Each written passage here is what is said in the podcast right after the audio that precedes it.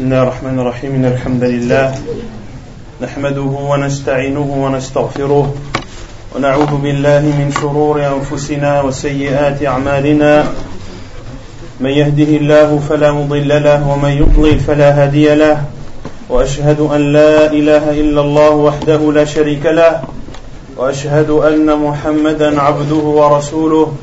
يا أيها الذين آمنوا اتقوا الله حق تقاته. ولا تموتن إلا وأنتم مسلمون.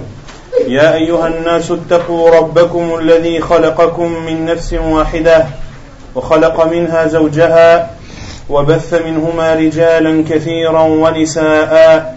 واتقوا الله الذي تساءلون به والأرحام. إن الله كان عليكم رقيبا.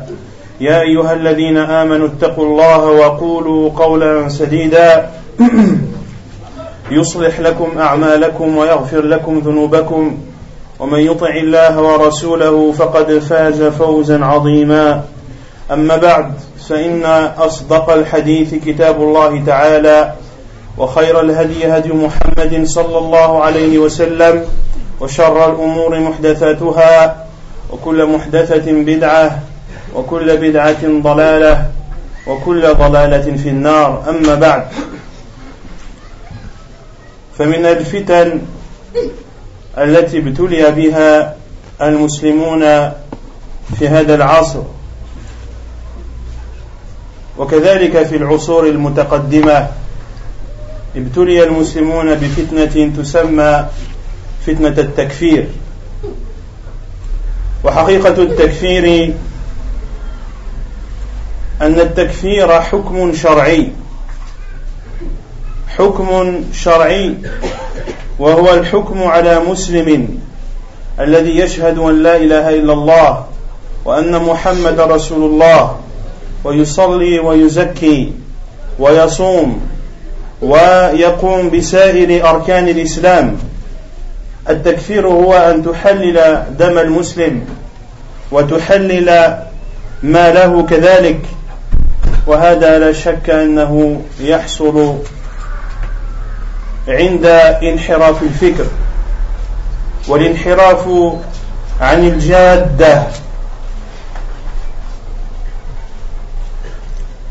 une épreuve ou des tentations qui touchent les musulmans à notre époque, c'est une tentation ancienne appelée la tentation du takfir, le fait de se précipiter à rendre non musulmans les musulmans. Et ce jugement, à savoir de juger une personne, un musulman, étant non musulman, c'est un jugement juridique. C'est un jugement juridique. En l'islam, nous rendons mécréant celui qu'Allah ainsi que celui, ainsi que le professeur ont rendu mécréant. Cela ne doit pas émaner d'avis personnels ou de choses supposées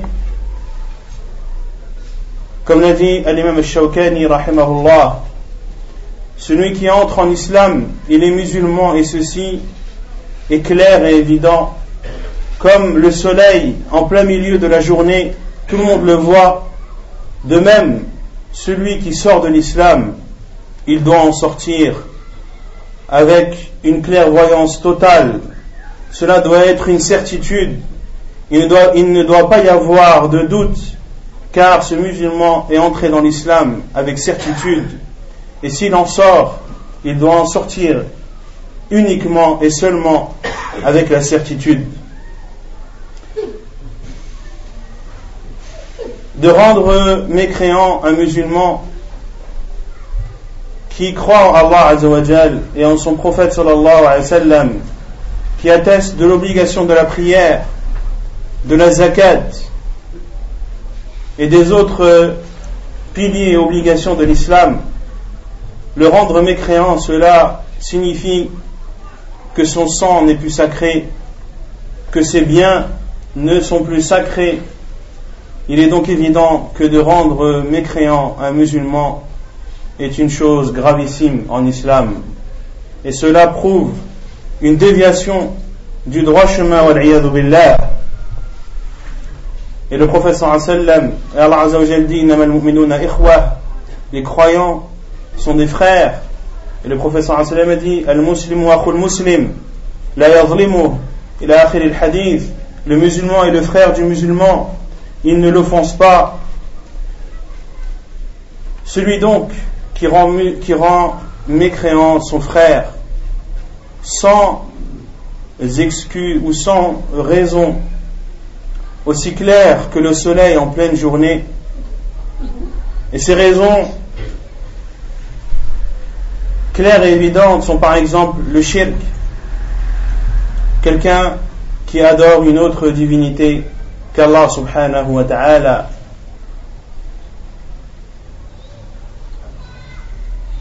Ou bien quelqu'un qui renie quelque chose d'obligatoire connu par l'ensemble des musulmans, ce que les savants appellent al-ma'loum min ad-din bid-darura.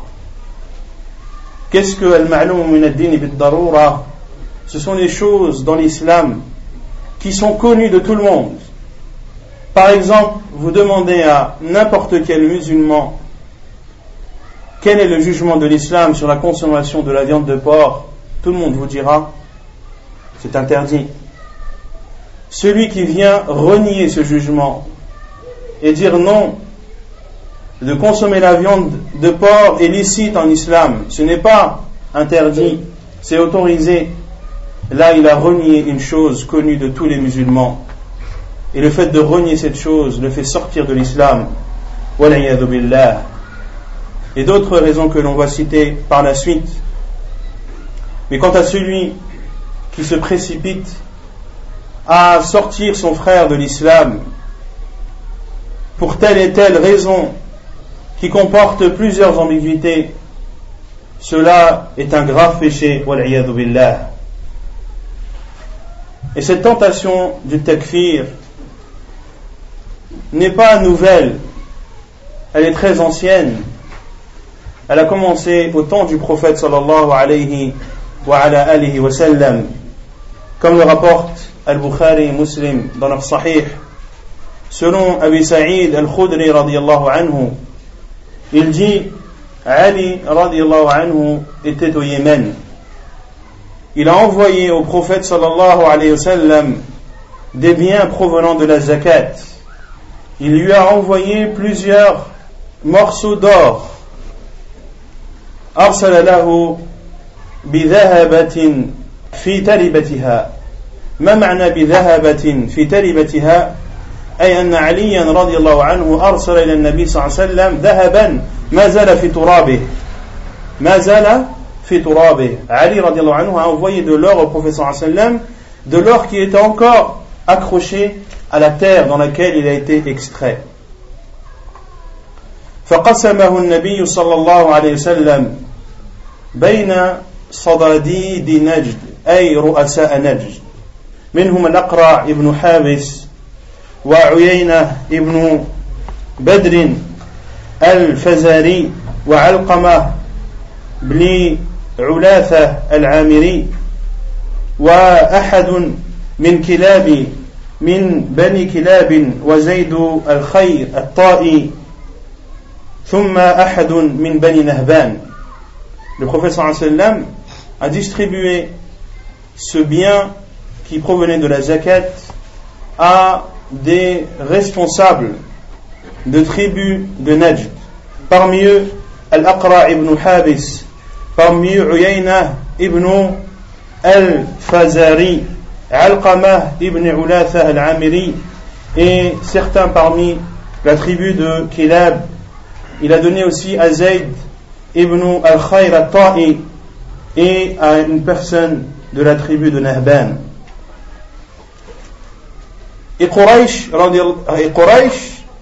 lorsqu'ils ont vu ce geste du prophète sallallahu alayhi wa sallam, ont dit tu donnes aux responsables des tribus de Najd et tu délaisses Quraysh et tu ne donnes pas à ta tribu qui est Quraysh. Et le prophète sallallahu alayhi wa a dit إنما فعلت ذلك لأتألفهم. لأن الزكاة لا تصرف إلا في المصاريف الثمانية التي ذكرها الله تبارك وتعالى في سورة التوبة. ومن هؤلاء الثمانية والمؤلفة قلوبهم. Et le prophète a répondu à Quraysh en disant que le prophète leur a donné ce bien pour les rapprocher de l'islam.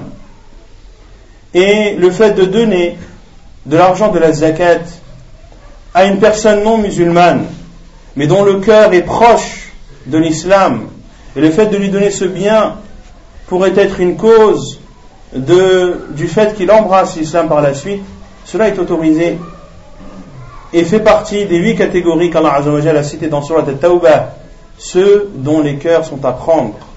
Ceux dont les cœurs sont à prendre.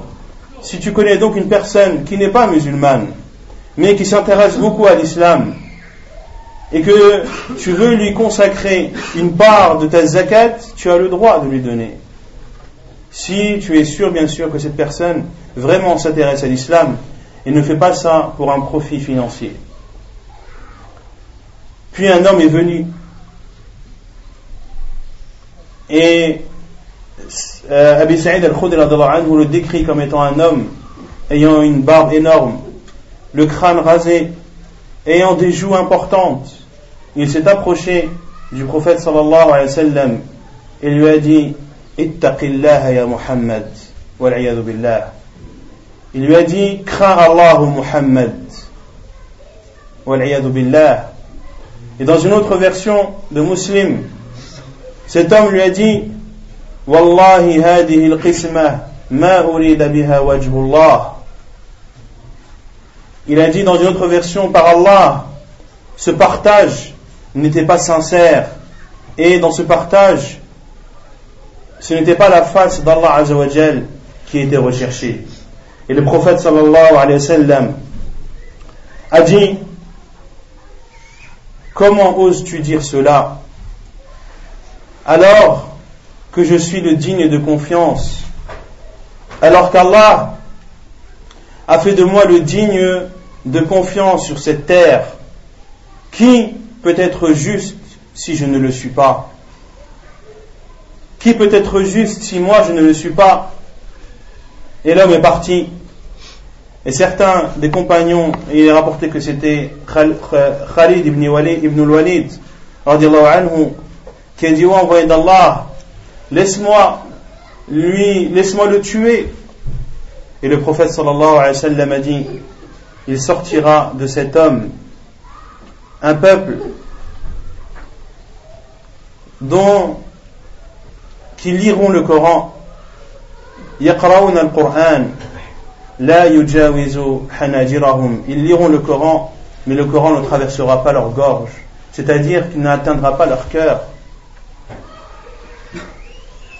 Tahqiruna salatakum bi salatihim. Et le professeur Hassan a dit, lorsque vous verrez leurs prières et vous les comparez aux vôtres, vos prières seront minimes et ridicules par rapport à, la leur vos jeûnes seront ridicules par rapport à leurs jeûnes à eux. C'est-à-dire que ce seront des personnes qui adoreront Allah Azzawajal beaucoup.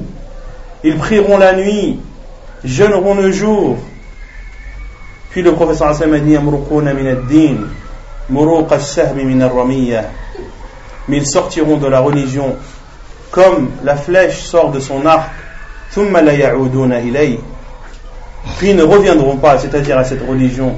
Comme une flèche ne revient pas à son arc, ces personnes sortiront de la religion sans en revenir. Et ils sont apparus également à l'époque de Uthman radiallahu anhu. Al-Khawarij sont apparus à l'époque de Uthman radiallahu anhu. Ils sont rentrés chez lui. Ils l'ont tué radiallahu anhu, ils ont tué Uthman ibn Affan, ils ont tué Ali ibn Abi Talib, ils ont tué Talha, ils ont tué Az-Zubayr radiallahu anhum, qui sont des compagnons du prophète sallallahu alayhi wa sallam. Lorsqu'il y avait eu les problèmes entre Ali et Muawiyah radiallahu anhuma, ils ont décidé de choisir des personnes qui allaient juger entre eux et trancher sur leurs divergences. Et les Khawarij ont dit à Ali, tu as pris un juge autre qu'Allah. Tu demandes le jugement de ces hommes et tu délaisses le jugement d'Allah. Alors qu'Allah dit dans le Coran, Inil hukmu illa lillah, le jugement n'appartient qu'à Allah. Ils ont traité Ali anhu de mécréant. Ils ont donc rendu son sang licite et l'ont tué radiallahu ta'ala anhu. Et ainsi, au fur et à mesure du temps, ces personnes appelées al-Khawarij sont apparues dans la communauté et à chaque fois, les gouverneurs les combattaient. Et le professeur Assalam a dit dans le hadith de Muslim, le hadith d'Abi Saïd, si je les rencontre, je les tuerai tous comme ont été tués Ad. Ad qui sont le peuple de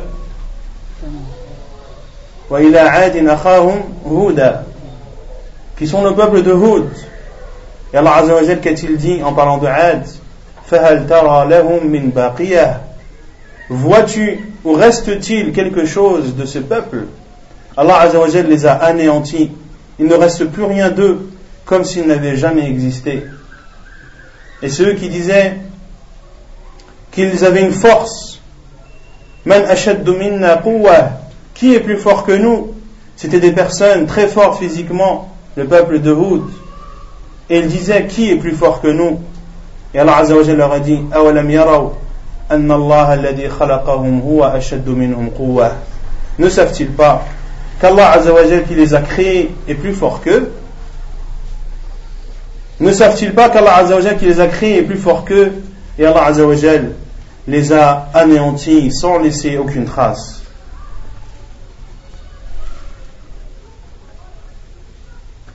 Quel est le jugement de rendre mécréant un musulman? Les hadiths à ce sujet sont nombreux où le prophète sallallahu alayhi wa sallam met en garde contre le fait de rendre mécréant un musulman. Al-Bukhari rapporte, selon Thabit ibn Tahak, que le prophète sallallahu alayhi wa sallam a dit Celui qui jure sur une religion autre que l'islam en mentant sera comme il a juré. C'est-à-dire celui qui dit Je jure par Allah que, je, que si j'ai fait cela, je serai ou je suis un juif ou je suis un chrétien. En islam, il est interdit de jurer par une autre religion que l'islam. C'est-à-dire, tu n'as pas le droit de dire je jure par Allah que si j'ai fait telle chose, alors je suis un chrétien, alors je suis un juif. Car le professeur Hassan a dit, s'il a menti en faisant un tel serment, il sera comme il a dit. Et le professeur Hassan a dit dans un autre hadith,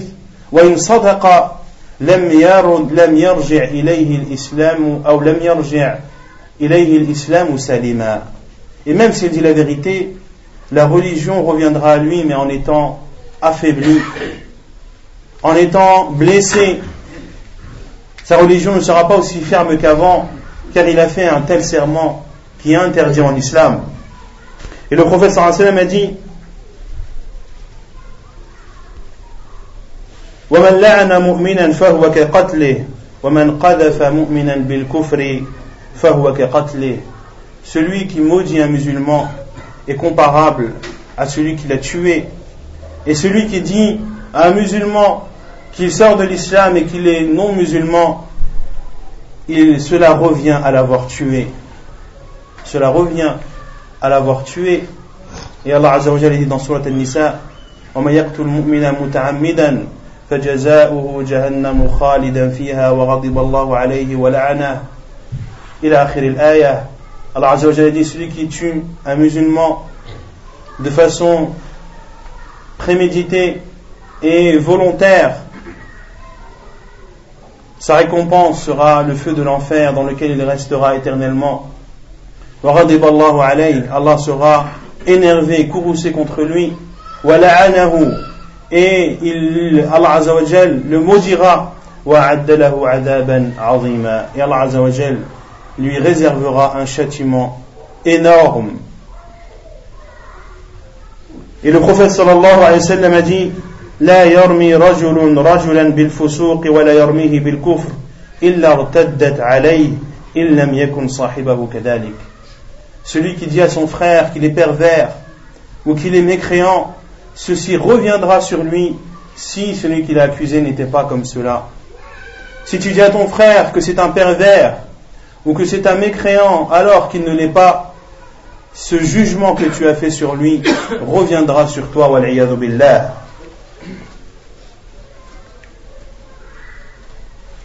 والنبي صلى الله عليه وسلم قال كما في صحيح مسلم من دعا رجلا بالكفر أو قال عدو الله وليس كذلك إلا حار عليه celui qui dit à son frère que c'est un mécréant ou s'il lui dit ennemi d'Allah cela reviendra sur lui s'il n'était pas ainsi et le prophète sallallahu alayhi wa sallam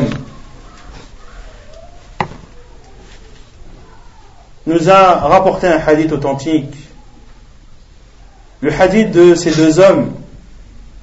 Le professeur Hassan dit il y avait parmi les fils d'Israël deux hommes qui se fréquentaient souvent. L'un adorait beaucoup Allah Azzawajal et l'autre faisait beaucoup de péchés. Et à chaque fois que celui qui adorait Allah Azzawajal rencontrait celui qui lui désobéissait, il lui disait d'arrêter cette désobéissance. Jusqu'au jour où les deux hommes se sont rencontrés, et comme pour habitude, celui qui adore Allah Azawajal, a dit à son compagnon, arrête de désobéir. Et il a dit, Da'ni wa Rabbi, laisse-moi par Allah, abu'ithta alayya raqiba, As-tu été envoyé pour me suivre? Et l'autre lui a dit Tu ne rentreras pas au paradis. Ou bien lui a dit Allah ne te pardonnera pas. Allah Azzawajal a pris leur âme, puis a dit à celui qui a à celui qui l'adorait et qui a dit à son frère qu'Allah ne lui pardonnerait pas et qu'il n'entrerait pas au paradis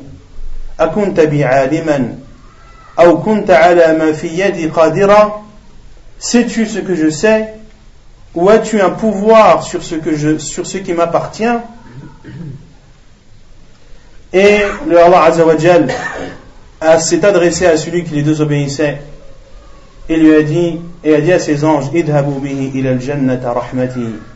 emmenez-le dans mon paradis, qui est ma miséricorde. Et a dit aux anges de prendre l'autre et de le jeter en enfer, billah.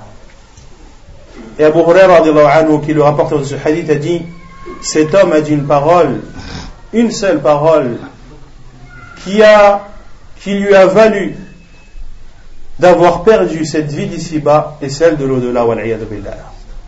C'est donc une chose grave d'accuser son frère de non-musulman ou d'accuser son frère de perversité sans avoir une preuve claire et évidente qui ne laisse sa place à aucun doute, à aucune ambiguïté.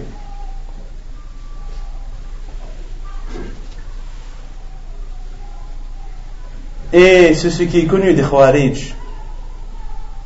Et Al-Khawarij considérait ceux qui, accomplissaient des péchés comme sortant de l'islam. Pour eux, tous ceux qui, qui commettaient un péché sortaient de l'islam car ils désobéissaient à Allah Azzawajal. Et celui qui a désobéi à Allah est considéré comme celui qui a jugé par autre qu'Allah subhanahu Et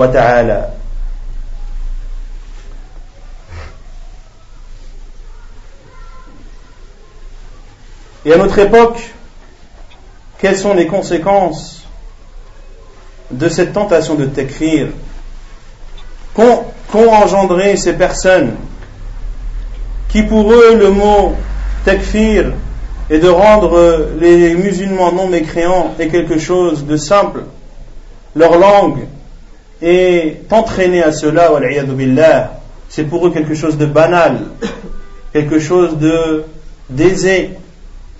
Quelle a été la conséquence de tout ça? La première conséquence, c'est de rompre le pacte qu'il y a entre les musulmans et leurs gouverneurs. De rompre les pactes entre les musulmans et les gouverneurs, car en islam, le musulman doit obéir au gouverneur musulman, sauf dans la désobéissance d'Allah subhanahu wa ta'ala. Et le prophète sallallahu est parti plus loin, comme cela est rapporté dans Muslim.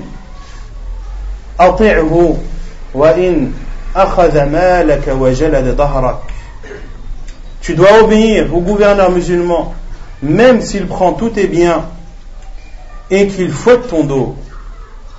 Il prend tout ce que tu as en ta possession. Et en plus, il te fouette. Cela n'est pas une justification pour te soulever contre lui. Car dans l'obéissance des gouverneurs, il y a la stabilité du pays. Et dans la désobéissance du gouverneur, il y a la déstabilisation de ce pays. Et ces personnes qui ont ces ambiguïtés, billah, essaient de trouver des failles, des ambiguïtés pour amener les musulmans vers eux et les rapprocher de leur égarement. Car il y a un pacte entre les musulmans et leurs gouverneurs musulmans. Mais un musulman qui se rend dans un pays non musulman, il a aussi un pacte avec eux. Et ce pacte, c'est le passeport par lequel tu es entré dans ce pays. Qui dit passeport dit une relation entre deux pays, donc des accords. Et quand tu rentres dans un pays non musulman avec ton passeport ou autre, tu es contraint de respecter le pacte, à savoir de ne pas porter atteinte à ces gens, même si ce sont des non-musulmans. Pareil pour un non-musulman qui se rend dans un pays musulman. Il y a un pacte avec lui et avec son pays. Et ce pacte est que lorsqu'il entre dans ce pays musulman, il, doit être en sécurité. Sa vie ne doit pas être en danger. Pour ça que le prophète a dit Man.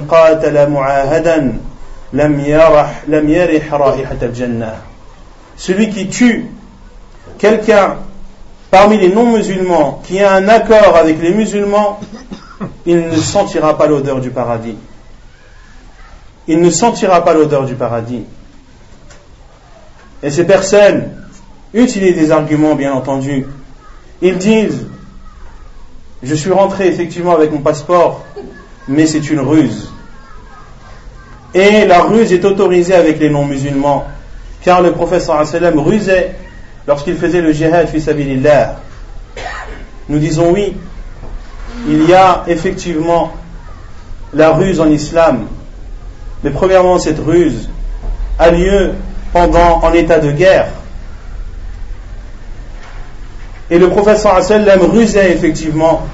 Parmi les ruses du professeur sallam, c'est lorsqu'il voulait attaquer un peuple qui se, qui se situait au nord, le prophète sallam quittait Médine par le sud. Et lorsqu'il voulait attaquer une tribu qui était dans le sud, le prophète sallam quittait Médine par le nord. C'est une ruse. Mais la ruse n'est pas de la trahison. Il y a une grande différence entre la ruse et la trahison. La ruse, c'est d'utiliser des moyens pour éviter l'attention de l'ennemi sur toi. Mais la trahison, c'est de rompre un pacte avec avec, des non-musulmans. Et ceci est interdit. Allah Azza wa dit وَأَوْفُوا بِالْعَهْدِ إِنَّ الْعَهْدَ كَانَ مَسْئُولًا Et accomplissez les pactes, car vous serez, con, vous serez euh, questionné sur ces pactes. Et le professeur sallam ne rompait pas les pactes. Et les hadiths du professeur sallam sont nombreux à ce sujet. Parmi ces hadiths, le hadith de Hudayf ibn al-Yaman, anhu, lui et son père, lorsqu'ils sont partis de la Mecque, les polythéistes les ont arrêtés, leur ont dit, vous allez à Médine pour aller soutenir Muhammad sallallahu alayhi wa sallam et pour l'aider à combattre. Ils ont dit non, nous partons à Médine parce que nous avons des choses à faire là-bas. Et ils ont fait un, acte, un pacte avec Quraysh de ne pas les combattre s'ils étaient à Médine. Et arrivés à Médine, ils ont questionné le prophète sallallahu à ce sujet. Et le prophète sallallahu a dit de respecter le pacte et qu'Allah les aiderait, c'est-à-dire aiderait les musulmans à, vaincre les non-musulmans. Il y a donc une grande différence, et prenez garde, entre la trahison et la ruse. Et également, ces personnes sont arrivées à considérer les gouverneurs musulmans comme sortant de l'islam, car ils considèrent qu'ils appliquent et qu'ils jugent par une autre loi que celle d'Allah, et donc que cela les sort de l'islam, et on répondra à cette ambiguïté par la suite. Et quel est le but de cette parole? Le but de cette parole est de rendre le sang de ce gouverneur licite, c'est-à-dire qu'il est autorisé de le tuer. Mais pas lui seulement, tous ceux qui travaillent pour lui. Pour cela que ces gens appelés takfiriyin autorisent le fait de se soulever contre le gouverneur, autorisent le fait de porter atteinte aux policiers qui sont les représentants de l'État et de la sûreté.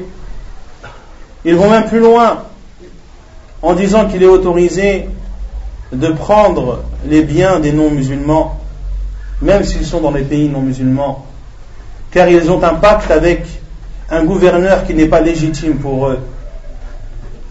Et il n'est pas étonnant que sorte de leur bouche qu'il est autorisé, par exemple, de braquer des banques, de voler et de cambrioler les biens des non-musulmans.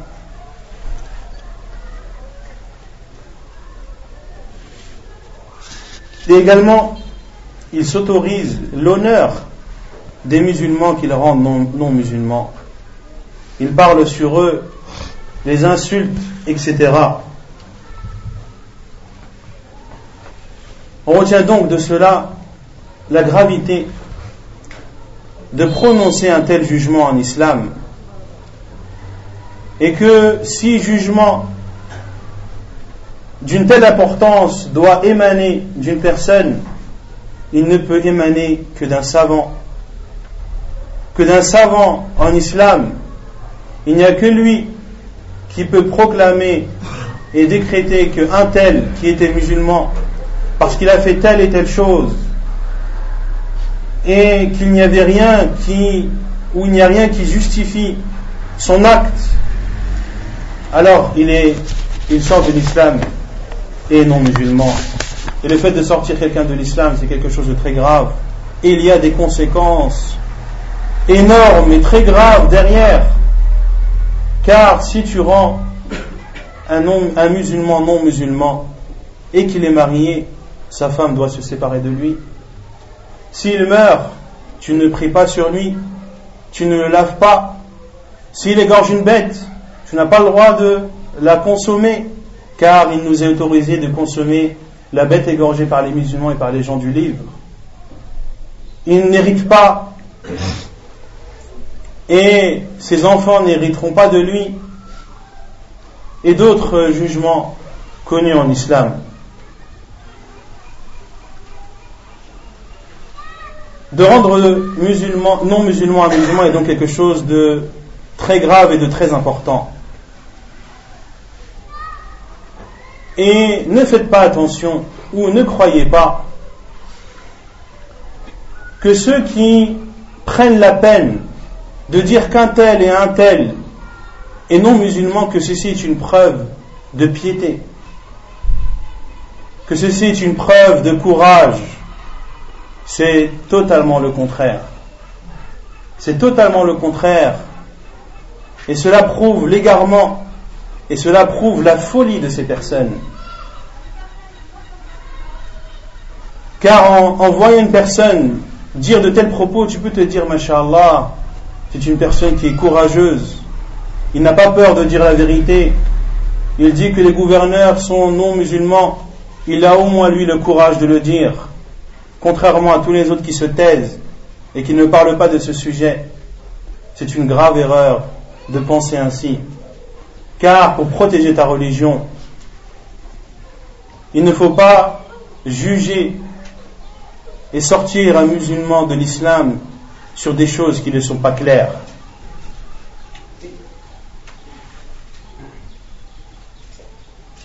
Et les savants disent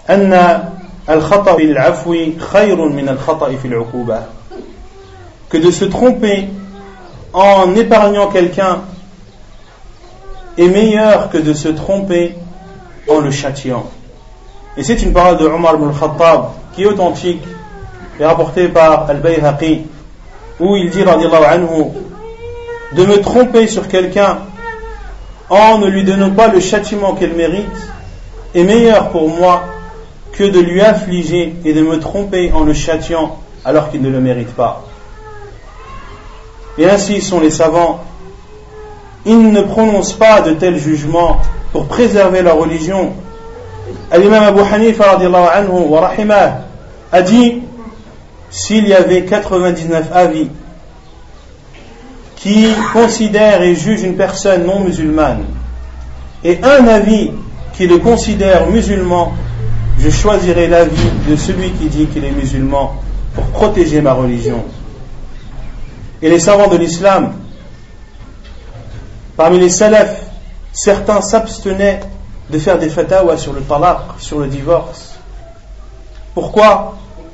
Car des fatwas sur le divorce, ce sont des fatwas qui ont rapport avec l'adultère ou non. Ce sont des fatwas qui vont rendre licite des parties génitales ou non. Et Beaucoup de salafs s'abstenaient de répondre sur ces questions qui étaient sensibles pour eux et ne voulaient pas se tromper en interdisant à quelqu'un ou en disant à quelqu'un qu'il est divorcé alors qu'il ne l'est pas, ou de dire qu'il est marié alors qu'en réalité il est divorcé, car une personne qui est divorcée, sa femme ne lui est plus licite. Il n'a plus le droit d'avoir de rapport avec elle. Si le divorce, bien sûr, est prononcé et que la période de viduité arrive à terme. Il se préservait de dire de tels jugements sur le divorce. Que dire alors sur le jugement de la mécréance?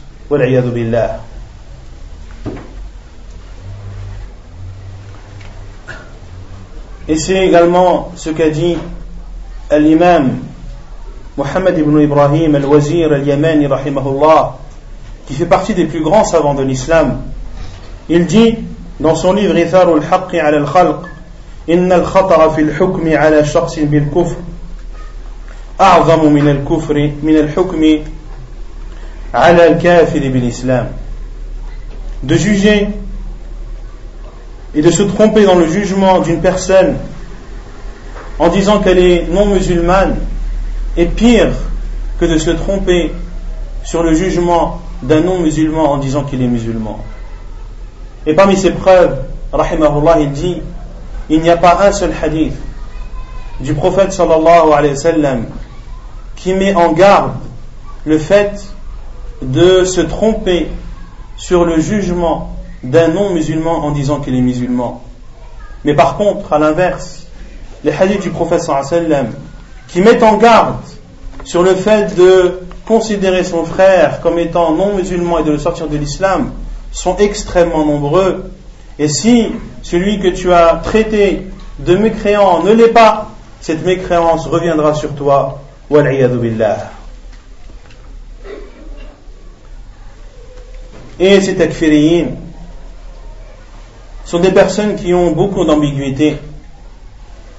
C'est pour cela qu'il ne faut même pas engager de discussion avec eux. Surtout pour les jeunes qui n'ont pas de bagage de science. Ils doivent préserver leur religion. Combien ont essayé de parler avec eux, de débattre avec eux, de rentrer dans leur forum sur Internet ou autre, et sont tombés dans le gouffre, billah, en pensant être dans la vérité alors qu'ils plongent dans l'égarement. Ils disent, cela est faux. Vous devez statuer et dire si les musulmans ou non, en parlant des gouverneurs. Car celui qui ne rend pas non musulman, celui qui ne l'est pas, est un non musulman. Ils disent, pourquoi ils disent cela Pour forcer ces jeunes, ces pauvres jeunes, à prendre position, à prendre une position ferme. Et ils leur disent, attention, si tu dis sur un non-musulman qu'il ne l'est pas, ou si tu dis sur un non-musulman qu'il n'est pas non-musulman, alors tu es toi non-musulman. Tout d'abord, ceci n'est pas ni un verset ni un verset du Coran, ni un hadith du prophète sallallahu alayhi wa sallam, mais c'est la parole de certains savants qui ont dit cette parole dans un contexte bien précis. Ils disent que celui qui ne rend pas ou qui ne considère pas non musulman, celui qui ne l'est pas, c'est-à-dire celui qui ne l'est pas sans aucun doute, celui dont la mécréance est claire et évidente et ne fait aucun nombre d'un doute, lui, tu dois dire qu'il est non musulman. Comme par exemple, n'importe quel nom que l'on peut citer de personnes qui sont connues pour ne pas être musulmanes, qui sont connues pour être chrétiennes, ou juives, ou athées, ou autres. Celle-ci, tu dois dire un tel et non musulman, car sa mécréance est claire et évidente et ne fait l'ombre d'aucun doute. Mais quant à celui où il y a une ambiguïté. Quant à celui où les savants ne sont pas unanimes, où les textes ne sont pas clairs, celui-ci, tu ne dois pas considérer qu'il est non musulman. Pour tous les hadiths que l'on a cités précédemment, mais aussi en prenant l'exemple sur nos grands savants de l'islam, comme l'imam Abu Hanifa, rahimahullah ta'ala, qui ne se pressait en aucun cas de proclamer un tel jugement. Quelle est la preuve ou quelles sont les preuves qu'apportent ces personnes concernant le fait de considérer les gouverneurs comme sortant de l'islam Il dit ces gouverneurs ne jugent pas par la loi d'Allah. Et Allah, Allah subhanahu wa ta'ala a dit dans le Coran, dans Surat Al-Ma'idah, وَمَنْ لَمْ يَحْكُمْ بِمَا أَنزَلَ اللَّهُ فَأُولَٰئِكَ هُمُ الْكَافِرُونَ Dans un autre verset suivant, ومن لم يحكم بما أنزل الله فأولئك هم الفاسقون ومن لم يحكم بما أنزل الله فأولئك هم الظالمون Quelle est la réponse à cette preuve qu'ils apportent La réponse, tout d'abord, est que cela ressemble fortement à l'argument qu'ont utilisé les Khawarij que le prophète a décrit dans des hadiths authentiques comme étant les chiens de l'enfer. Ces Khawarij, lorsqu'ils ont traité Ali anhu, de mécréant et qu'ils l'ont tué par la suite, ont utilisé ce verset pour considérer Ali anhu comme sortant de l'islam. Ceci est une preuve que ces personnes ressemble et essaie de ressembler à Al-Khawarij billah.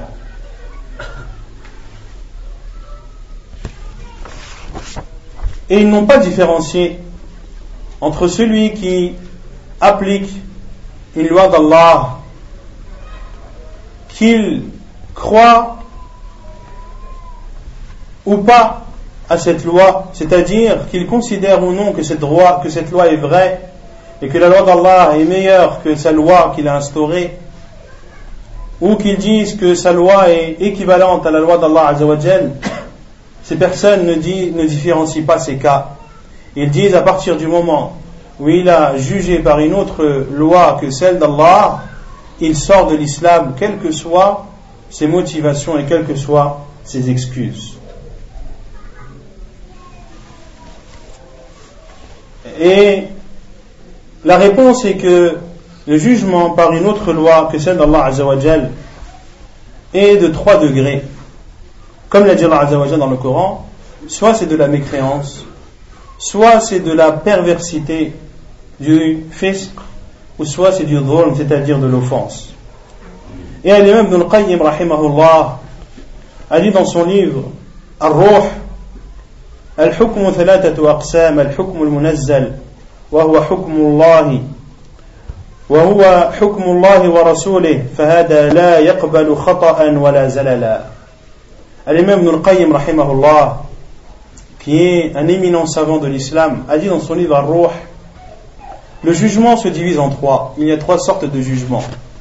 Le premier qui est le jugement d'Allah et de son prophète sallallahu alayhi wa sallam. Et ces jugements ne comportent aucune erreur, car ils proviennent de sources divines et protégées. Il y a l'autre jugement qui est al-hukm al-mu'awwal, qui est un jugement qui a été attribué ou donné après avoir étudié des texte religieux.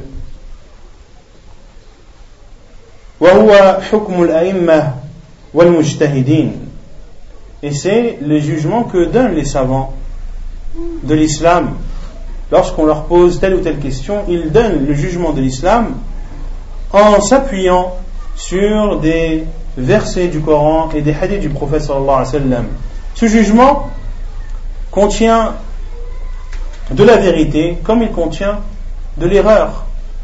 Et le savant qui a jugé en s'appuyant sur le Coran et la sunna du prophète sallallahu et s'est trompé, le prophète sallallahu alayhi wa sallam a dit « Falahu ajun wahid » إذا حكم الحاكم فاجتهد فأصاب فله أجران وإذا أخطأ فله أجر واحد Lorsque le juge ou le savant donne un jugement après avoir fait un effort de réflexion sur les textes, s'il a dit la vérité, alors il aura deux récompenses. Et s'il s'est trompé, alors il n'en aura qu'une seule. Et l'imam Ibn al-Qayyim a dit والحكم الثالث وهو الحكم المبدل وهو الحكم بغير ما أنزل الله فمنه ما هو كفر ومنه ما هو ظلم ومنه ما هو فسق فما كان كفرا فهو المبني على الجحود والتكذيب والإنكار Et il y a le troisième jugement qui est le jugement par autre, par une loi autre que celle d'Allah.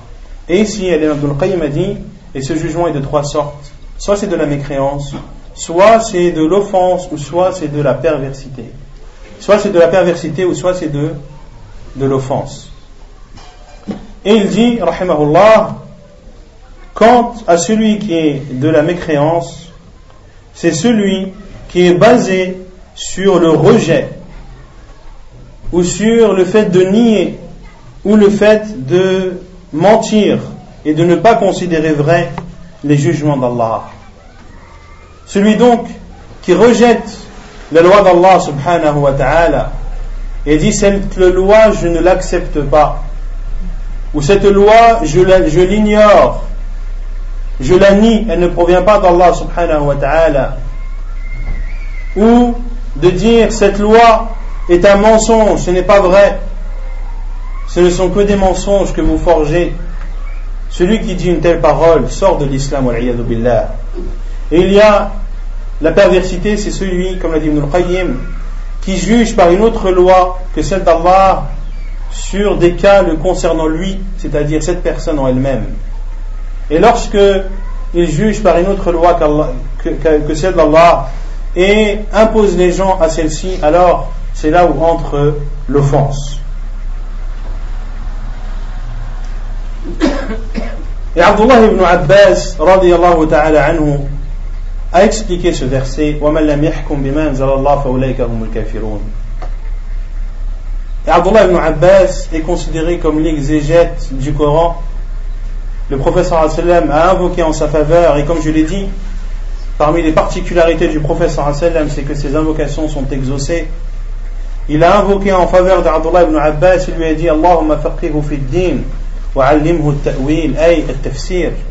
Ô oh Allah, accorde-lui la compréhension de la religion et la science de l'interprétation, c'est-à-dire du Coran. Et Abdullah ibn Abbas a dit, pour expliquer ce verset, ce n'est pas la mécréance que vous pensez. C'est une mécréance autre que la mécréance, c'est une petite mécréance. C'est-à-dire que celui qui juge par une autre loi que celle d'Allah, en suivant ses passions, tout en considérant que la loi d'Allah est la meilleure et que c'est celle, que c'est cette loi qui doit être appliquée, mais c'est une personne qui aime le pouvoir, c'est une personne qui est entourée de mauvaises personnes qui lui suggèrent de faire des choses qui sont contraires à la loi d'Allah subhanahu wa ta'ala, celui-ci ne sort pas de l'islam car il considère que le jugement d'Allah est le meilleur et que le jugement d'Allah est au-dessus de, son, jugement. La, mécréance intervient à partir du moment où il dit mon jugement est meilleur que celui d'Allah ou que mon jugement est équivalent à celui d'Allah. Dans ce cas, il sort de l'islam. Et cette parole d'Abdullah ibn Abbas les gens qui se précipitent dans le takfir ont eu beaucoup, beaucoup de mal à répondre à cette interprétation d'Abdullah ibn Abbas. Et ce qu'ils disent, c'est que ce, cette parole d'Abdullah ibn Abbas n'est pas authentique d'après lui.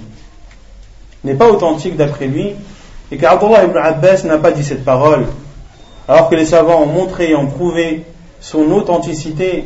Et les savants de l'islam, à travers les siècles, ont utilisé ce athar et cette parole d'Abdullah ibn Abbas, qui a été aussi rapportée par d'autres parmi les tabi'in comme Mujahid et d'autres.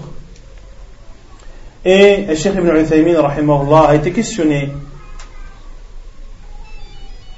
et a dit que ceux qui sont éprouvés par le takfir, rejette la parole d'Abdullah ibn Abbas et ne la considère pas authentique. Et il dit, rahimahullah, que les savants de l'islam ont accepté ce hadith et l'ont utilisé comme preuve. Et c'était des savants qui sont plus connaisseurs que vous, à la fois dans la compréhension de la religion, mais aussi dans la science du hadith. Et il dit, rahimahullah, ويكفينا أن علماء جهابدة كشيخ الإسلام ابن تيمية وابن القيم تلقوا هذا الأثر بالقبول واستعملوه il nous suffit de dire que Cheikh l'Islam ibn Taymiyyah ainsi que son élève Ibn al-Qayyim rahimahullah, rahimahum Allah ont utilisé et ont accepté ce athar de Abdullah ibn Mas'ud, d'Abdullah ibn Abbas Afwan de Abdullah ibn Abbas. Et ce sont des savants éminents en, en islam.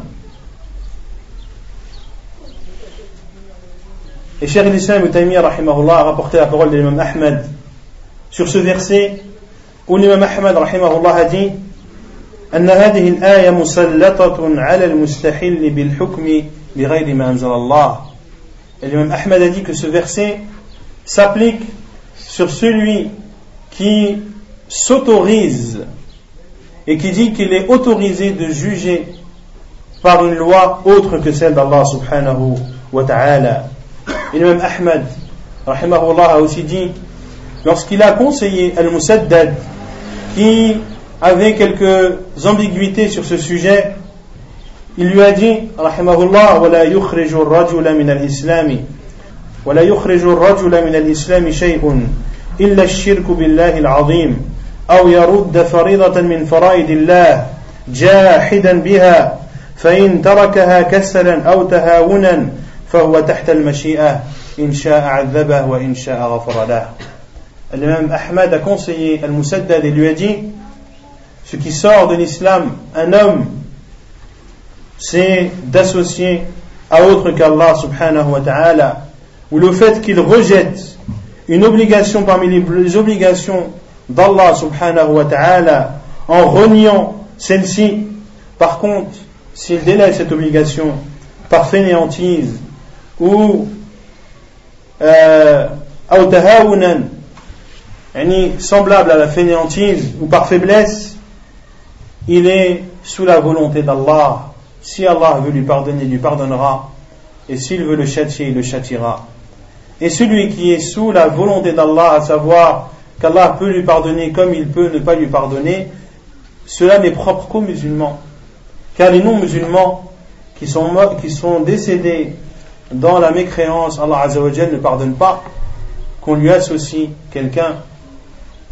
إن الله لا يغفر أن يشرك به ويغفر ما دون ذلك لمن يشاء ومن يشرك بالله فقد حرم الله عليه الجنة celui qui associe une autre divinité à Allah et meurt dans cet état, l'entrée au paradis lui sera interdite.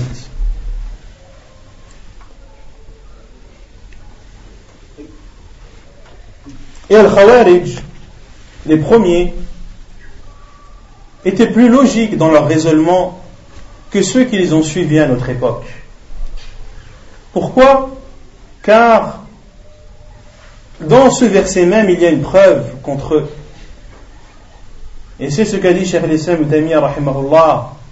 lorsque des gens de l'innovation utilisent un verset ou un hadith pour soutenir leur innovation, il y a dans ce même verset ou dans ce même hadith une preuve contre eux. Si on prend le verset où Allah dit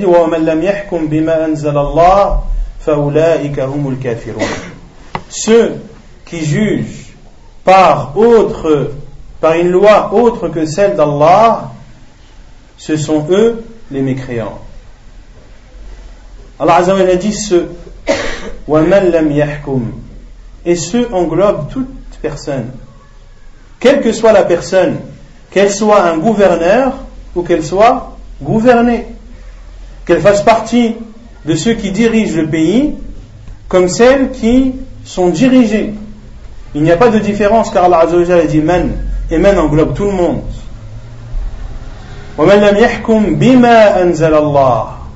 Et ici le ma également englobe tous les jugements d'Allah subhanahu wa ta'ala.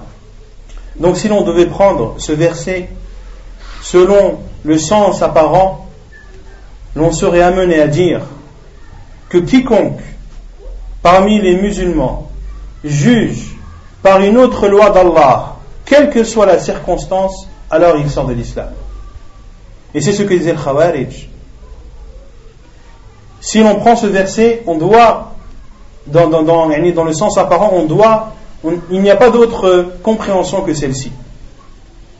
Un père de famille qui juge une querelle entre deux enfants et ne juge pas par la loi d'Allah, il sort de l'islam si on prend le sens apparent de ce verset. Et ces takfiriyin à notre époque n'ont pris qu'une partie de ce verset. Et on dit que ce verset concerne uniquement les gouverneurs et non pas les gouvernés. Quelle est votre preuve que ce verset ne concerne que les gouverneurs et non pas les gouvernés? Quelle est votre preuve Alors que les Khawarij, eux, étaient plus logiques dans leur raisonnement, même si leur raisonnement était l'égarement total?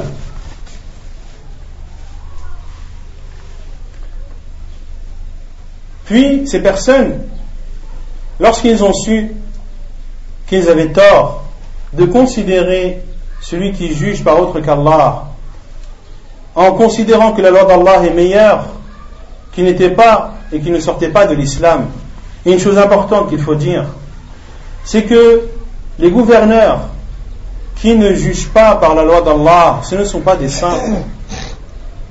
Ils font un péché énorme, un péché grave, et ils auront des comptes à rendre devant Allah subhanahu wa ta'ala. C'est la loi d'Allah qui doit être appliquée. Et celui qui n'a pas appliqué la loi d'Allah a fait une erreur gravissime. Mais le sujet dont on parle est est-ce que ces personnes sortent de l'islam ou non? C'est la question que l'on traite. Mais quant à la gravité de cet acte, cela est clair et évident, est clair et évident.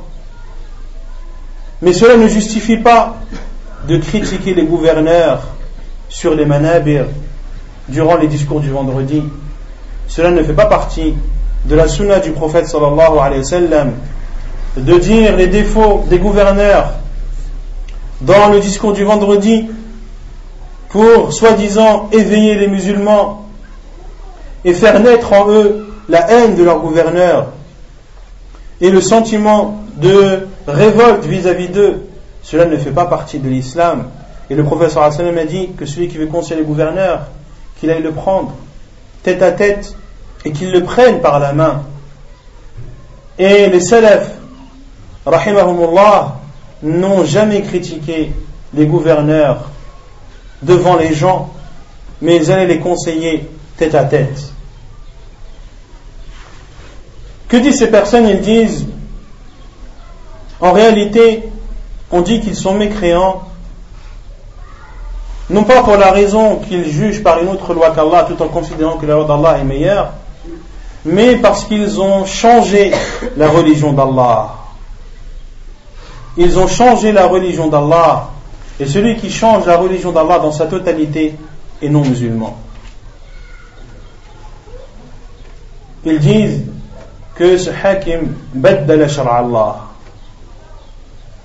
Et en regardant la parole des savants sur kalimat al-tabdil, elle a un sens bien précis chez les savants de l'islam. Quel est ce sens? On parle de tabdil, c'est-à-dire de changement, lorsque le gouverneur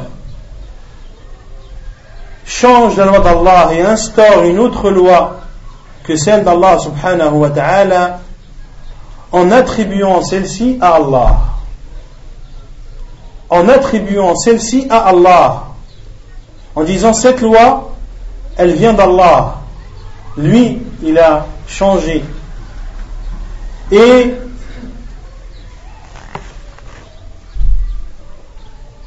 la preuve est dans le hadith du prophète sallallahu alayhi wa sallam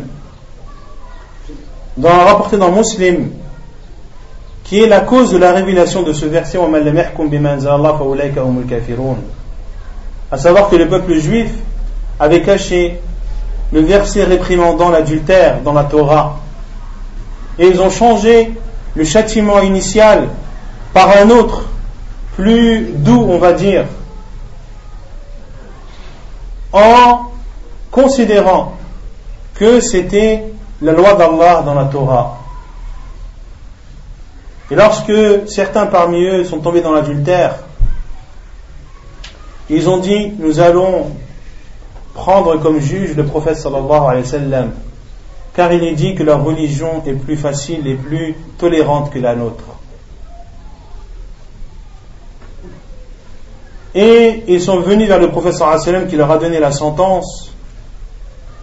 Et un des compagnons du prophète qui faisait partie des grands rabbins à l'époque, s'est converti à l'islam et connaissait très bien la Torah et a demandé à ces juifs de rapporter la Torah et de leur montrer le jugement de l'adultère dans la Torah. Ils ont rapporté en mettant leurs mains sur le jugement qu'ils voulaient cacher et ont sauté le verset. Et ce compagnon leur a dit d'enlever leurs mains et est apparu le jugement d'Allah subhanahu wa ta'ala. Ils ont donc changé le jugement d'Allah subhanahu wa ta'ala dans la Torah en l'attribuant à Allah subhanahu wa ta'ala. Puis nous leur disons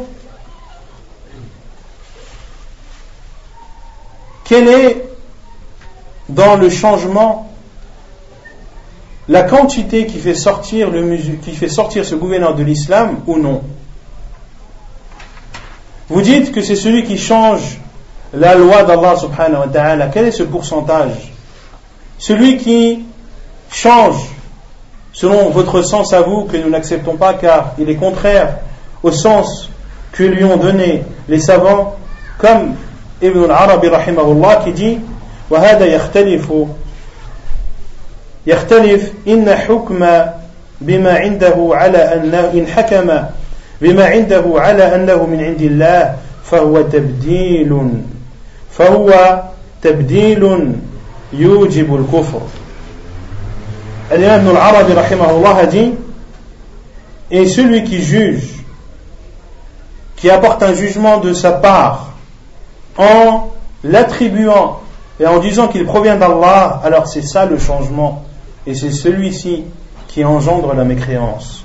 Et l'imam al-Qurtubi, rahimahullah ta'ala, a dit والثالث الشرع المبدل وهو الكذب على الله ورسوله وعلى الناس بشهادات الزور ونحوها فمن قال إن هذا من شرع الله فقد كفر بلا نزاع الإمام القرطبي رحمه الله a dit Et le troisième jugement, c'est le jugement qui change la loi d'Allah Azzawajal.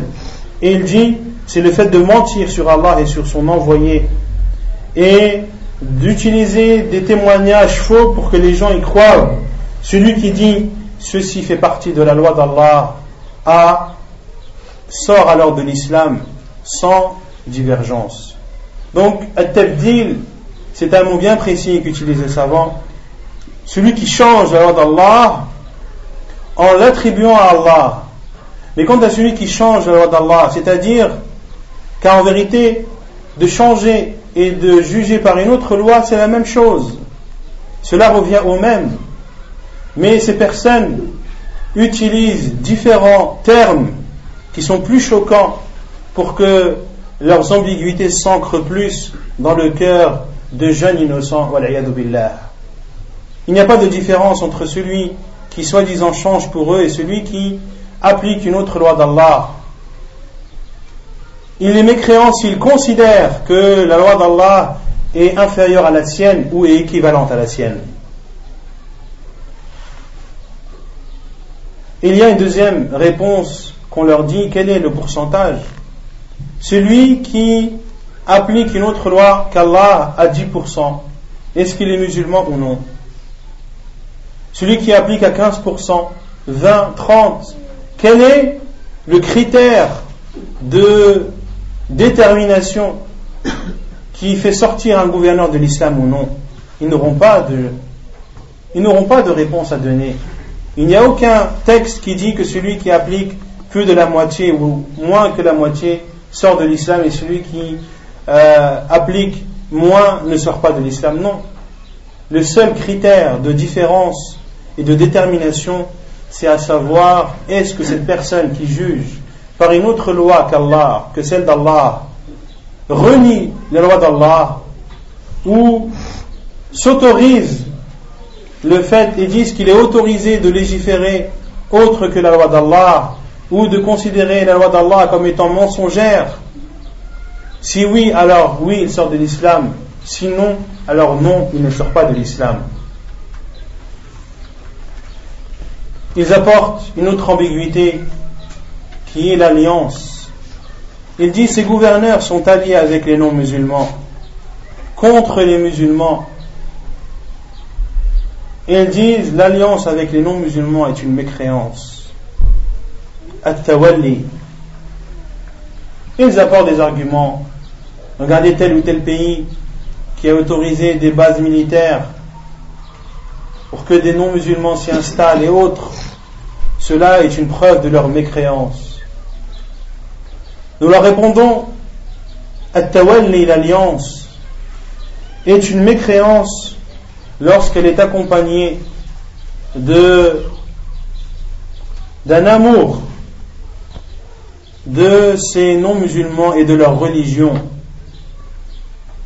et que cette alliance est faite pour les satisfaire tout en étant satisfaits de leur religion et de ce qu'ils sont. s'ils sont satisfaits de ce qu'ils sont et les aiment dans, leur égarement profond, alors l'alliance devient de la mécréance. Sinon, non. Quelle est la preuve de cela? La preuve est le hadith rapporté par dans les sunan sunan al-Tirmidhi, Abi Daoud, al-Nasa'i autre que Ibn Majah ce hadith n'est pas dans Ibn Majah c'est un hadith authentique qui est le hadith de Ali ibn Abi Talib radiallahu ta'ala anhu qui dit le prophète sallallahu alayhi wa sallam nous a envoyé moi Al-Zubayr et Al-Miqdad ibn al-Aswad. Il nous a dit allez à Rawdatu Khar qui est un endroit connu entre la Mecque et Médine, qui est à peu près à une vingtaine de kilomètres de Médine. Le professeur Hassan a dit à ses trois compagnons de se rendre dans cet endroit et à cet endroit ils rencontreront une femme qui aura un livre avec elle. Prenez ce livre et apportez-le moi. Et Ali a dit, nous sommes partis sur nos chevaux et nous faisions la course. Nos chevaux accéléraient jusqu'à arriver à Khar, qui est l'endroit que leur a dit le professeur Et là-bas, effectivement, ils ont trouvé une femme. Ils ont dit à cette femme, donne-nous le livre. Elle a dit, je n'ai pas de livre. Et les compagnons du prophète sallam, qui croyaient au prophète sallam et considéraient que sa parole était révélation, ils étaient persuadés que le prophète sallam a dit la vérité et que cette personne, cette femme qui nie avoir un livre, en a un effectivement. Ils lui ont dit, soit tu nous donnes le livre, ou soit nous serons amenés à enlever tous tes vêtements. Elle a été prise de panique et a sorti son livre qu'elle avait caché dans ses nattes, des nattes qui étaient longues et qu'elle a rentré dans sa ceinture. Ils ont pris le livre et l'ont apporté au prophète sallallahu alayhi wa sallam. Et ils ont trouvé dans ce livre qu'il provenait de Hatib ibn Abi Balta'ah, un des compagnons du prophète qui a écrit aux polythéistes de la Mecque en leur donnant des informations, à savoir que le prophète sallallahu alayhi wa sallam allait bientôt les attaquer. Il a écrit ce livre ou cette lettre et l'a donné à cette femme pour qu'elle le transmette aux polythéistes de Quraysh. C'est une chose très grave de trahir les musulmans. Le prophète sallallahu alayhi wa sallam a appelé Hatib ibn Balta'a et lui a dit Ma hamalaka Qu'est-ce qui t'a poussé à faire ça? Il lui a dit Oh envoyé d'Allah J'étais un allié des Quraysh quand j'étais à la Mecque mais je ne faisais pas partie d'eux. C'est-à-dire, je ne faisais pas partie de leur tribu.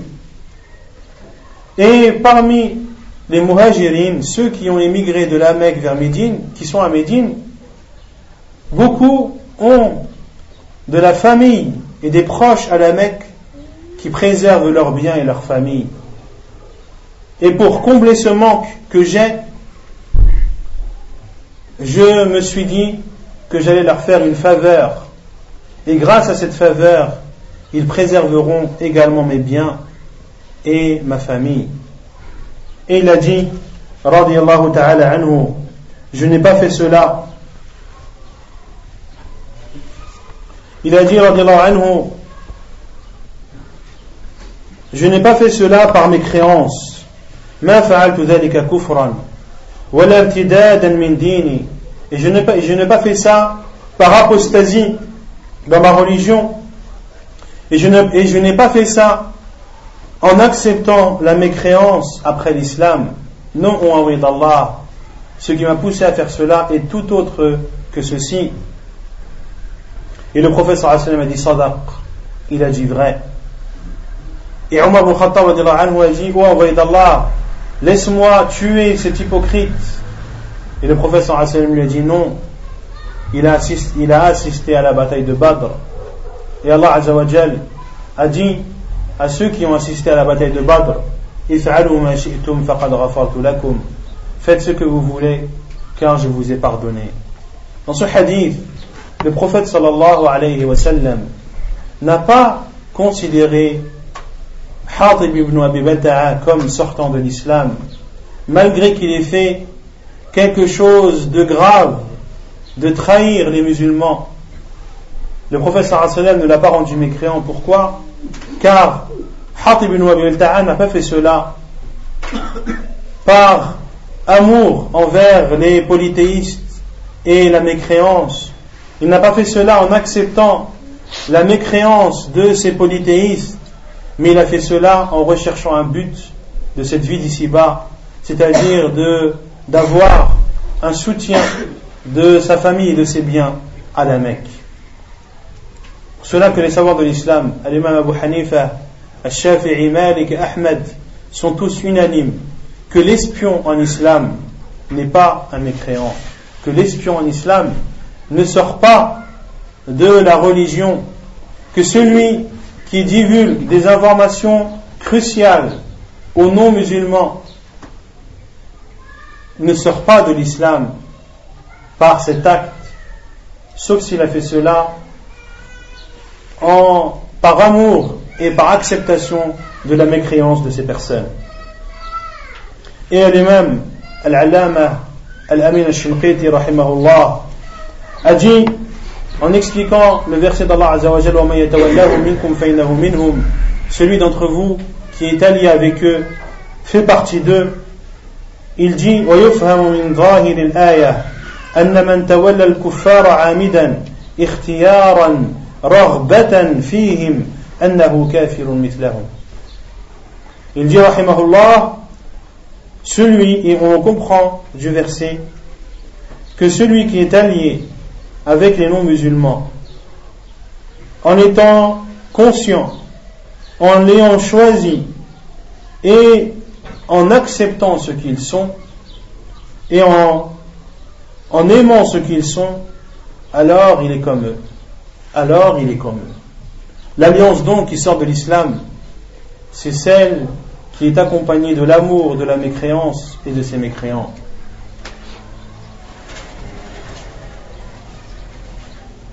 Ils disent une autre ambiguïté pour prouver que celui qui gouverne par une autre loi que celle d'Allah sort de l'islam, quelle que soit son excuse.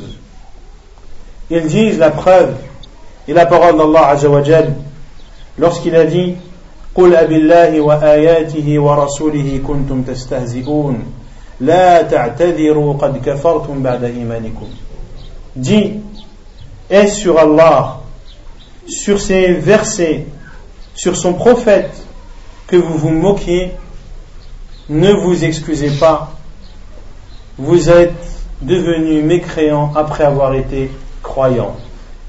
Ils disent en ce verset, Allah Azzawajal, a dit que ces personnes qui se sont moquées d'Allah et de son envoyé sallam sont sorties de l'islam, quelle que soit leur excuse, car Allah leur a dit ne vous excusez pas, ce n'est pas la peine de trouver des excuses, car vous êtes devenus mécréants après avoir été musulmans. Comment répondre à cette ambiguïté? La réponse est que qui est celui qui a attesté ou qui a rejeté les excuses de ces personnes? C'est Allah subhanahu wa ta'ala. Et Allah subhanahu wa ta'ala connaît ce que renferment les cœurs. Et Allah subhanahu wa ta'ala savait que ces personnes qui se sont moquées de lui et de son envoyé sallallahu alayhi wa sallam l'ont fait en le voulant et en pensant ce qu'ils disaient. Pour cela qu'Allah Azzawajal a dit à son envoyé, ou à s'est adressé à eux en disant La qad kafartum ba'da imanikum. Et ces personnes sont venues vers le professeur pour s'excuser. Et le professeur ne leur répondait qu'en disant ce verset La ta'tadiru qad kafartum ba'da imanikum. La ta'tadiru qad kafartum ba'da imanikum. Ne vous excusez pas. Allah Azzawajal sait très bien que vous mentez. Pour cela que leurs excuses n'ont pas été acceptées. Mais cela ne veut en aucun cas dire que celui qui insulte Allah subhanahu wa ta'ala sans le vouloir, puis que par la suite il vient s'excuser et demande le pardon, que ses excuses ne sont pas acceptées. Si effectivement il ne l'a pas dit, s'il l'a dit en ne, le, pensant pas, alors ses excuses sont acceptées. Et Cheikh l'Islam rahimahullah a expliqué et a fait des recherches sur le jugement de ceux qui insultent et se moquent d'Allah et de son envoyé. Dans son livre As-Sarim al-Masloul, Ala Shatim al-Rasoul, il a dit, vers la fin de son livre, rahimahullah ta'ala, إنما تجري أحكام السب هذه على من قصد الاستحقار والاستخفاف والاستهانة les jugements attrait, qui ont attrait à celui qui insulte Allah et son envoyé s'appliquent sur celui qui a pensé ce qu'il disait, c'est-à-dire en voulant humilier Allah et son envoyé ou en voulant les rabaisser. On comprend de la parole de, de Cheikh el-Islam que celui qui a dit des paroles comme celle-ci, en ne les pensant pas, ses excuses sont acceptées et il doit se repentir. Et le fait qu'il ne l'ait pas pensé ne veut pas dire que c'est un saint. Il a fait une grave erreur de prononcer de telles paroles, même s'il ne les pensait pas et le gouverneur doit le corriger. Mais la question qui se pose est est-ce que cette personne sort de l'islam ou non?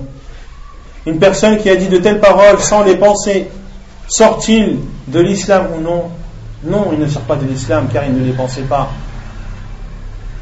Et si vous dites non, il sort, quelles que soient les circonstances, nous en disons par exemple une personne qui dort et qui a l'habitude de parler pendant son sommeil.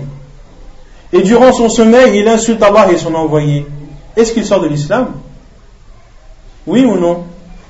Non, pourquoi? Car il est en état de sommeil. C'est une excuse, il a dit des choses qu'il ne pensait pas. Si vous reniez toute excuse, alors vous reniez cette excuse aussi. Puis nous leur disons, quel est le pire?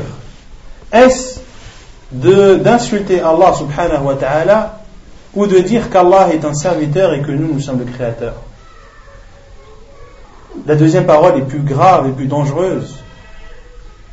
Et le prophète sallallahu alayhi wa sallam a dit qu'Allah subhanahu wa ta'ala est heureux et joyeux du repentir de l'un de ses serviteurs, comme un homme qui auparavant était sorti dans le désert avec sa chamelle, sa nourriture et ses biens, et durant son chemin a perdu sa chamelle avec toutes ses provisions.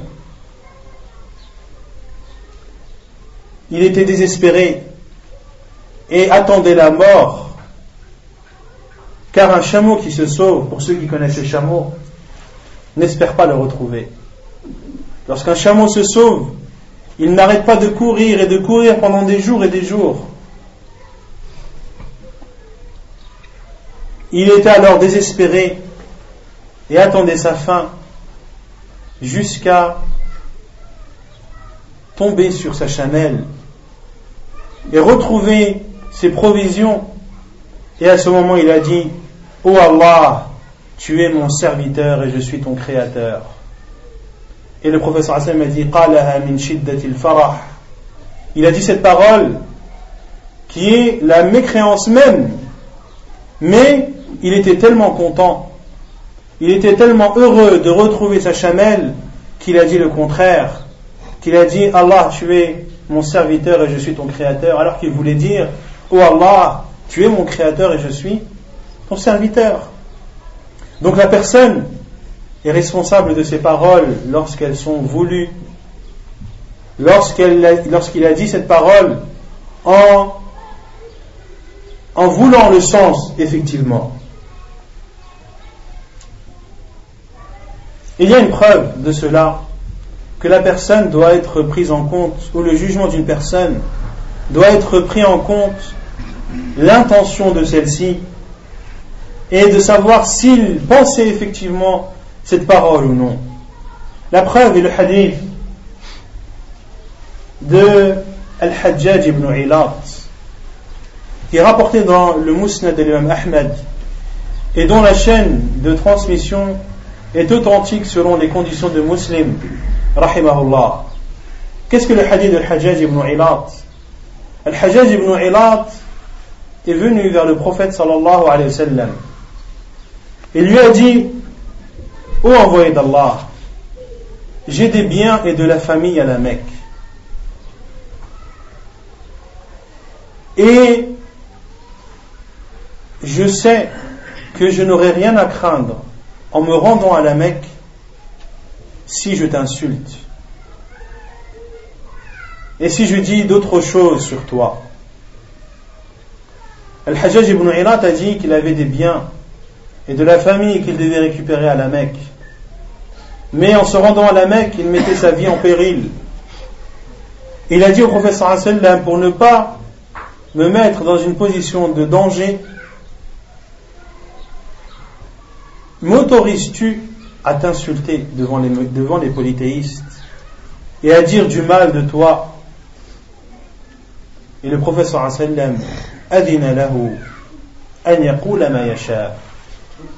le professeur sallam lui a autorisé de dire ce qu'il voulait. Mais le Hajjaj ibn Ilat, lorsqu'il allait dire ces paroles, est-ce qu'il allait les penser Non. Il n'allait pas les penser alors que ce sont des paroles de mécréance.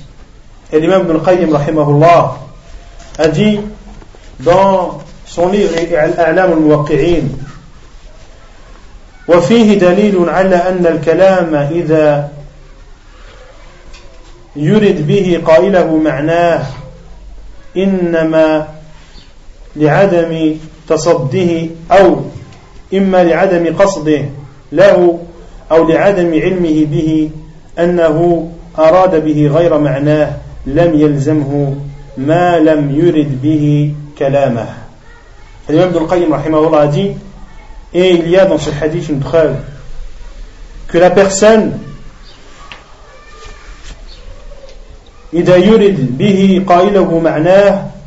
que la, la parole que dit la personne lorsqu'il l'a dit sans la, sans penser soit en ne la pensant pas ou en n'ayant pas connaissance de celle-ci et qu'il veut un autre sens alors il ne sort pas de l'islam tant qu'il a dit cette parole sur la pensée.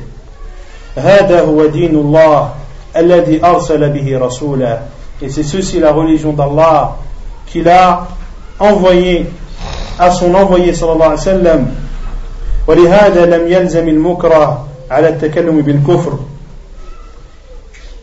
بالكفر ولم يلزم العقل et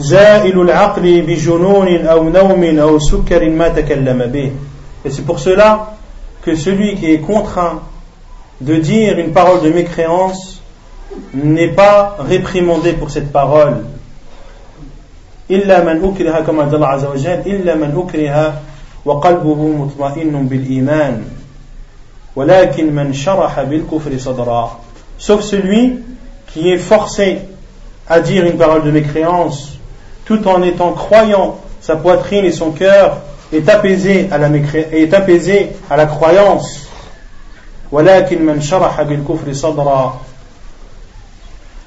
Mais celui dont les paroles seront prises et considérées, c'est celui qui les a dites en étant satisfait de la mécréance et en voulant dire exactement et en pensant ce qu'il voulait dire.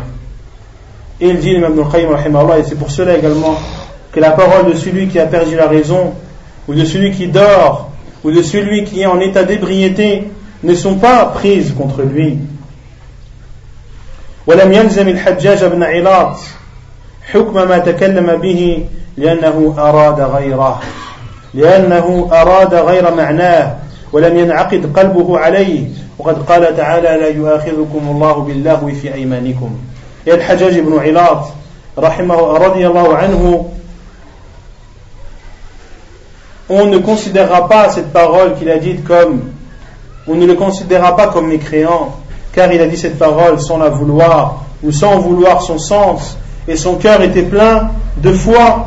Et Allah a dit, Allah ne prend pas en compte les futilités dans vos serments, mais il prend ce que vos, vos cœurs ont contracté.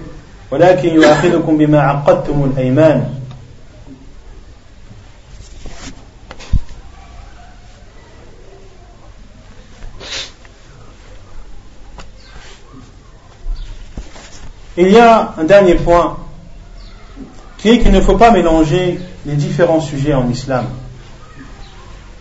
Car ces personnes, stakfiriyin, ont utilisé le sujet de celui qui insulte Allah Azzawajal pour en faire l'analogie avec celui qui juge par une autre loi que celle d'Allah, alors que ce sont deux sujets différents. Ce sont deux sujets différents et le fait de juger quelqu'un à juste raison que c'est un non-musulman, cela ne veut pas dire que tu as le droit de faire le même jugement vis-à-vis du gouverneur. Ce n'est pas parce que tu as considéré telle ou telle personne qui a insulté Allah subhanahu wa ta'ala tout en le pensant que tu dois faire la même chose vis-à-vis du gouverneur. Ce sont des sujets qu'il ne faut pas mélanger. Et d'autres ambiguïtés que l'on peut répondre sur, par exemple, l'ambiguïté qu'ils disent que celui qui ne rend pas mécréant, celui qui est mécréant est mécréant. Nous en disons, que dites-vous de celui qui ne fait pas la prière? Les savants ont divergé sur celui qui ne fait pas la prière. Beaucoup de savants, ou certains savants considèrent que celui qui ne prie pas sort de l'islam. Ils disent que celui qui ne prie pas sort de l'islam. Est-ce que ces savants disent que les autres qui ne disent pas la même chose qu'eux sortent de l'islam? Non. L'imam Ahmed considère que celui qui sort, qui ne fait pas la prière, sort de l'islam. Est-ce que l'imam Ahmed, rahimahullah, dit Al-Imam Malik, qui lui ne considère pas celui qui ne prie pas comme sortant de l'islam, est-ce qu'il lui a dit si tu ne considères pas la même chose que moi, alors tu es mécréant? Non.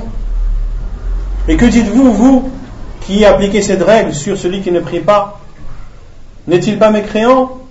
Si vous ne dites pas mécréant, êtes-vous mécréant ou non? Ce sont des ambiguïtés qui ne tiennent pas la route. Et le musulman doit préserver sa religion. Le musulman doit préserver sa religion, et en particulier les jeunes qui se sont accrochés à la religion récemment, ou même depuis longtemps. Je leur conseille de ne pas polémiquer avec ces personnes, de ne pas se rendre sur leur site internet, ni dans leur forum, de s'éloigner d'eux le plus possible pour préserver sa religion. Car l'imam al-Dhahabi rahimahullah a dit Al-qulub Les cœurs sont faibles et les ambiguïtés sont fortes et sont dangereuses. Et tu dois te préserver de ces ambiguïtés en prenant exemple sur tes salafs, tes pieux prédécesseurs, rahimahumullah, qui s'éloignaient des gens de l'innovation, et ordonner à leurs élèves de ne pas les côtoyer et de ne pas s'asseoir avec eux. Un grand humain parmi les salafs, un innovateur est venu vers lui, lui disant Ô oh, imam, m'autorises-tu de lire sur toi un verset du Coran? Il a dit non. M'autorises-tu de lire sur toi un hadith du professeur Hassan Il a dit non. Et cet innovateur a insisté. Et le savant a dit soit tu te lèves, soit tu pars, ou soit c'est moi qui pars. Il ne voulait pas entendre la parole d'un innovateur qui allait se contenter uniquement de lui dire un verset, un hadith, sans l'interpréter. Il a dit non, je ne veux pas écouter tes paroles.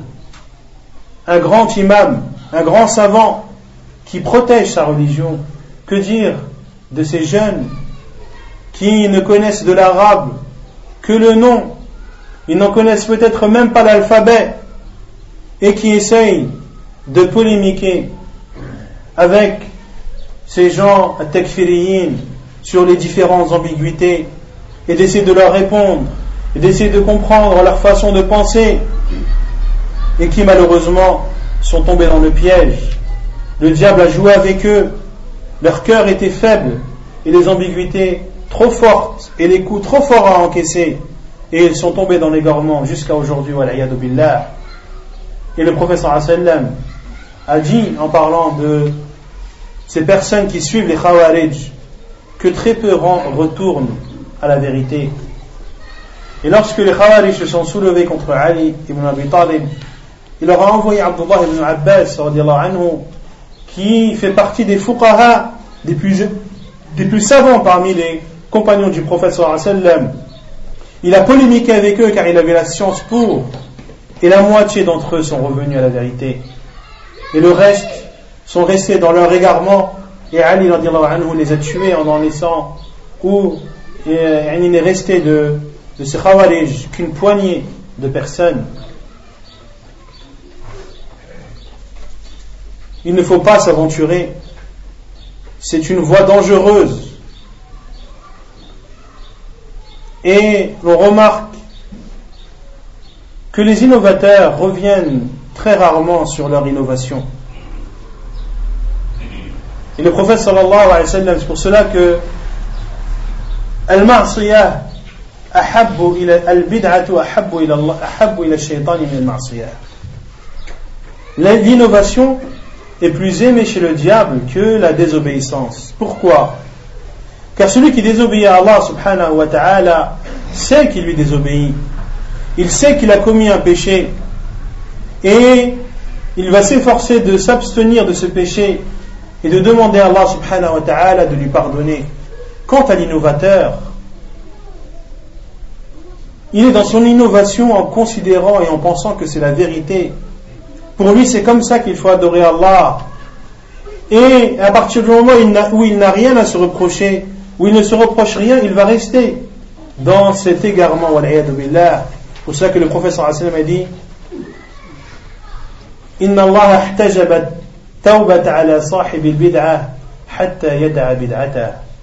qu'Allah a mis un voile entre l'innovateur et le repentir jusqu'à ce qu'il délaisse son innovation. Pourquoi? Car cette innovation sera un voile entre lui et le repentir, car il n'aura rien à se, reprocher. Ces, ces personnes qui se sont réunies autour de la mosquée à Médine, peu après la mort du professeur sallam, qui ont fait des cercles. Et sur chaque cercle, il y avait une personne qui leur disait.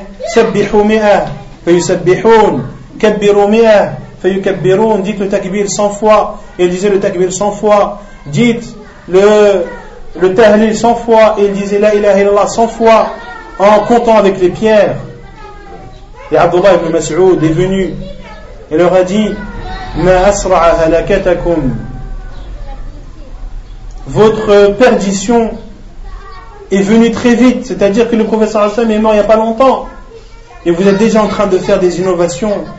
Ils ont dit, Ya Abdurrahman, qui la kunna d'Abdullah ibn Mas'ud, nous ne faisons que du bien, nous faisons qu'invoquer Allah en faisant le tahlil, le takbir et le tahmid.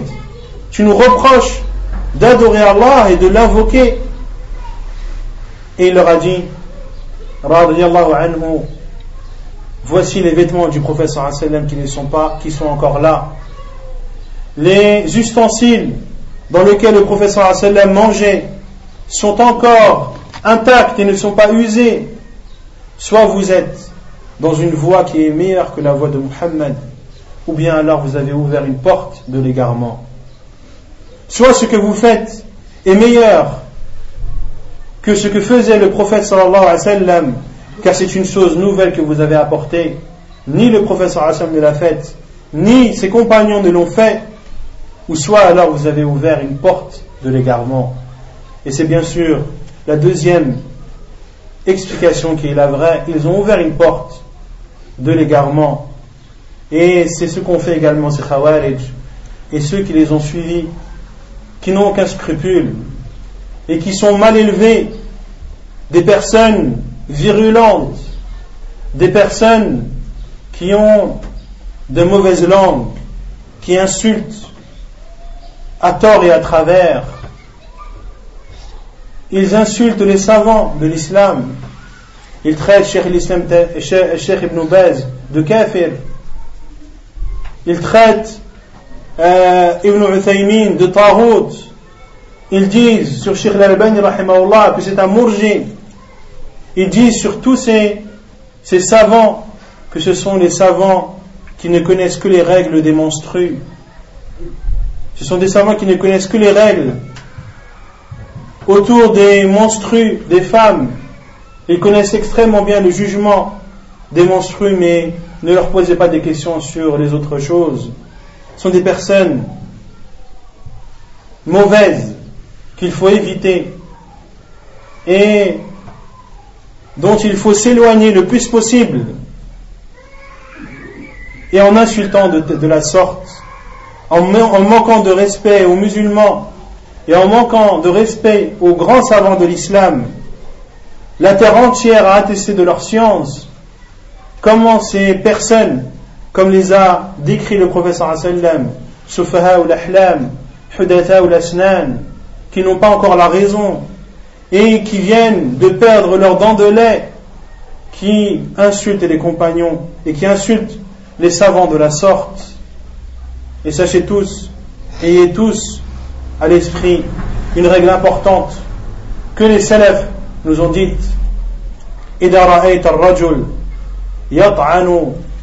في الإمام أحمد فاعلم أنه صاحب هوى Si tu vois un homme qui insulte et qui traite et qui manque de respect un savant, et l'imam Ahmed en l'occurrence, sache que c'est une personne égarée qui suit ses passions.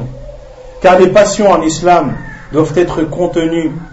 Ce n'est pas parce que tu aimes Allah Azzawajal et que tu as un amour grand pour cette religion que tu ne dois pas canaliser cet, amour. Tu dois le canaliser et ne pas dépasser les limites d'Allah subhanahu wa ta'ala car sinon tu vas dépasser les limites et adorer Allah Azzawajal de façon innovée Pareil, lorsque tu penses quelque chose, tu ne dois pas suivre ta haine. La haine que tu as vis-à-vis des ennemis de l'islam, cette haine ne doit pas te pousser à dépasser les limites qu'Allah subhanahu wa ta'ala a instaurées et que son prophète sallallahu alayhi wa a instaurées. Il faut donc prendre garde à tout ceci et préserver sa religion, car ta religion est ce qu'il y a de plus précieux et ton bien le plus précieux ne la mets jamais en danger et ne laisse pas le diable inculquer dans ton cœur des ambiguïtés qui encourent ou qui seront la cause de ta perte أن يدفع عنا الفتن ما ظهر منها وما بطن وأن يدفع عنا الزنا والربا والزلازل والفتن. إنه سبحانه وتعالى ولي ذلك والقدر عليه. أقول قولي هذا وأستغفر الله وسبحانك اللهم وبحمدك. أشهد أن لا إله إلا أنت. أستغفرك وأتوب إليك.